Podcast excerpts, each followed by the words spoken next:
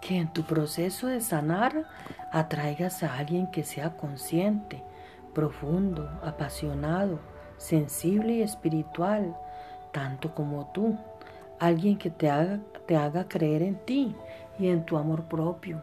Alguien que quiere evolucionar contigo, no solo en esta dimensión, sino en todos los niveles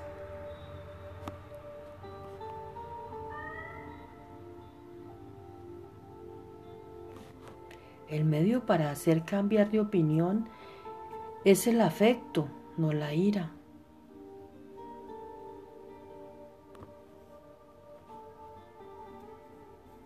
Podemos cambiar de trabajo, de pareja, de país o hasta de religión, pero si no cambiamos interiormente, seguiremos atrayendo las mismas cosas, circunstancias, eventos y personas.